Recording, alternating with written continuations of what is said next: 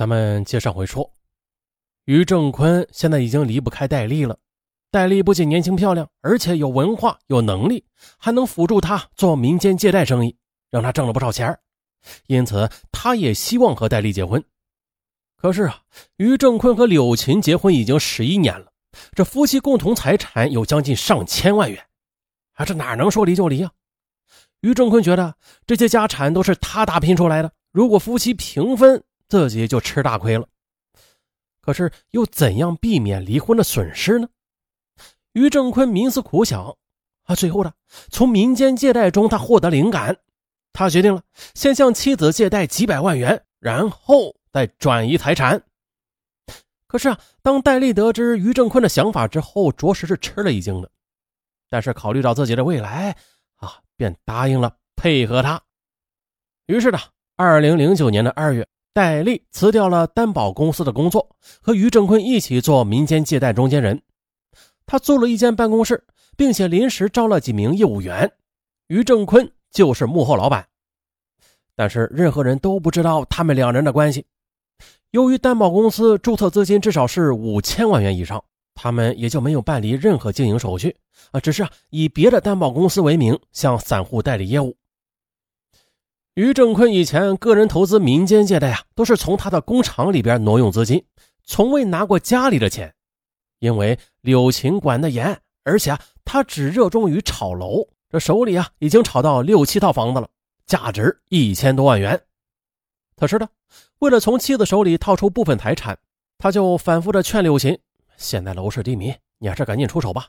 你看呐，人家放高利贷的都赚大钱了。放高利贷利润丰厚，柳琴并非不知道，因为他身边就有很多人将资金都投入到了担保公司。比如，一位姓刘的邻居半年前卖了一套老房子，拿到六十万元的房款之后，就投给了担保公司，年利率百分之二十五呢。他得意的对柳琴说：“呀，我算过账的，如果出租房子一年的租金也不过是三万元，你看现在呀，一年我就能拿到十五万元的利息呢。”这样一来，柳琴还真动心了。二零零九年六月的，她卖了一套房子，拿到了一百六十万元的现金。她向丈夫打听哪家担保公司可靠啊？于正坤忙说：“啊啊，只要利息高啊，哪家都行。”第二天，戴丽就以某担保公司业务员的身份上门向柳琴游说。因为是在温州，担保公司的业务员就像是保险业务员一样啊，无处不在。因此，柳琴并未起，当即便让戴丽进屋谈。谈着谈着，两人是越谈越投机。柳琴最后打电话叫于正坤回来参考一下。于正坤赶回来之后啊，便假装的与戴丽互不认识。看完合同，他对妻子说：“哎，还不错啊，利息挺高的嘛。就是不知道他们公司实力怎么样啊。”随后呢，他们又开车随着戴丽去了一幢高档的写字楼，参观了办公室之后，于正坤说：“啊，可以的，看起来挺正规的，行吧，就这家吧。”说完呢，他就在合同上面签了字儿。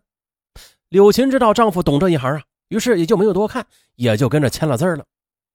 就这样，戴丽和于正坤通过演双簧，轻而易举的就骗走了柳琴手上的一百六十万元的资金。没过多久，柳琴就收到了正式合同和发票，她同样啊没有多看，就塞进了保险箱里。可谁曾想，短短一个月后，他就收到了一笔高额的利息。哎呦，兴奋极了，这来钱也太快了啊！于是呢，二零零九年十月，尝到了甜头的柳琴又卖掉了一套大房子，将三百万元又交给了戴丽。可是呢，正当他梦想着每月坐收余利之时，哎，却从此再也没有收到过利息。十二月的一天，他打戴丽的电话，却停机了。他跑到担保公司去找，哎呦，已经人去楼空了。他吓得赶紧告诉丈夫。于正坤听了，假装十分震惊。但他立即又劝柳琴不要声张，毕竟呢，他自己也是做借贷生意的。如果此事传出去的话，那别人肯定都不再相信他了。为了安慰妻子，他保证说，三个月内呀，一定会想办法把钱给追回来的。柳琴再次轻信了丈夫。很快啊，于正坤便以去工商局查实、报警等为名，拿走了合同、发票等所有的资料，并对妻子说：“我已经报警了，你就安心的等消息吧。”可是的，到了二零一零年的一月底，两个多月过去了，柳琴见没有任何进展，便再也坐不住了，逼着丈夫一起去派出所问情况。于正坤只好说：“哎呀，没有用的，我早就去咨询过了，那合同是假的，人名公司名全是假的。”柳琴急道：“那你把资料拿来，我去找律师。”可于正坤索性谎称说：“我那天得知全是废纸啊，当时就气得给撕了。”哎。柳琴立即就起了疑心，他质问道：“你有这么笨吗？那些钱莫非你是转移走了？”于正坤自然是死不承认。可是柳琴再也不信任他了，认为啊他是联合外人故意诈骗、转移夫妻财产，于是报了警。啊，报警了，但是啊没有用啊，因为没有任何证据啊，因此派出所没有立案，没有办法了。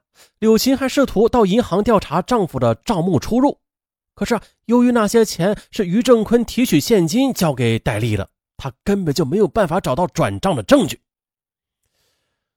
为今之计，柳琴只好起诉离婚了，并且要求多分财产。可但是呢，因为理由不充分，法院判决平分或者自行协议。这家丑不可外扬，可一旦扬出去嘛，这不。事儿来了，二零一零年三月的此事传开了，于正坤信誉瞬间全无，亲友们也是纷纷的撤走了资金，他的借贷生意一落千丈，工厂效益也是大不如从前。这时候的柳琴生怕越拖延这家产越缩水，便毅然的离了婚。离婚之后的他分得了价值约一千万元的四套房子。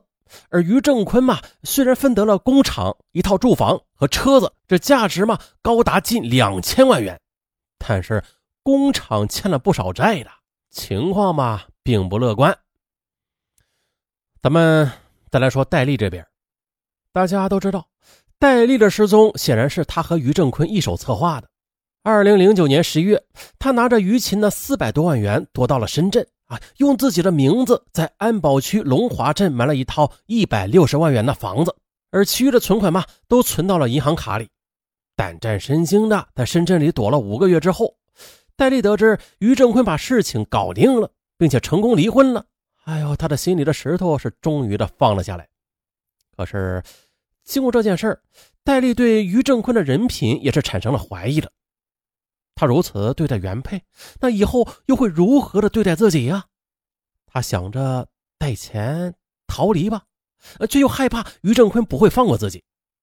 就这样，到了二零一零年的四月，于正坤悄悄来到深圳，对戴丽说：“呀，那些假合同和假证明我都保存着呢，幸好我藏得快，不然被柳琴交给了公安，我们俩都完了。”戴丽听后，他知道于正坤是在提醒他，这犯罪证据还在。让他别打歪主意，他还劝戴丽的，为了保险起见，你再耐心的躲一阵年底我们再结婚。事已至此，戴丽只好全听他的了。可是啊，让于正坤没有想到的是，离婚之后，他的事业衰退的很厉害。由于缺少资金，他的工厂规模一缩再缩，他不甘心就此失败，就想靠民间借贷生意来翻本。便打电话让戴丽将银行卡里的三百万存款取出来给他用，但是戴丽想为自己留一条后路，哎，便一口拒绝了。不行，你把钱都投进去的话，那我们结婚之后万一遇到困难怎么办呢？呃，也是。于正坤无法反驳。到了二零一零年八月，于正坤又拉来了另外一个老板合伙，将工厂给壮大了，并且把其中的百分之六十的产权让给了合伙人。按照道理来讲啊，此时产业不景气，他们不应该这样扩大生产的。但是真实的情况是，他们只是把架子给做大，然后啊，将价值三千万元的工厂作为抵押，前后找了三家银行，各短期贷款了近一千万元，并且将这些贷款全部投入到担保公司，因为他们觉得放高利贷的利润远比做实业强。于正坤还将工厂全部交给了合伙人经营。他只是一名股东，这样他可以安心的做民间借贷生意，还能经常的飞到深圳与戴丽约会，一时间生活过得是十分逍遥，就像是人生赢家。二零一零年十二月，戴丽和于正坤秘密的潜回温州办理了结婚手续。婚后，在戴丽的要求之下，于正坤销毁了他们当初设计骗柳琴的证据。可是想到过去的种种，戴笠还是不放心，对于正坤没有安全感。为此，他故意的先后借了将近二百万元给自己的父母和亲戚。于正坤得知之后十分生气，呃，戴笠再三保证以后绝对不会动剩下的一百万元，于正坤这才作罢。可与此同时的前妻柳琴，她一直没有放弃对于正坤的跟踪，她曾发誓一定要把事情弄个水落石出。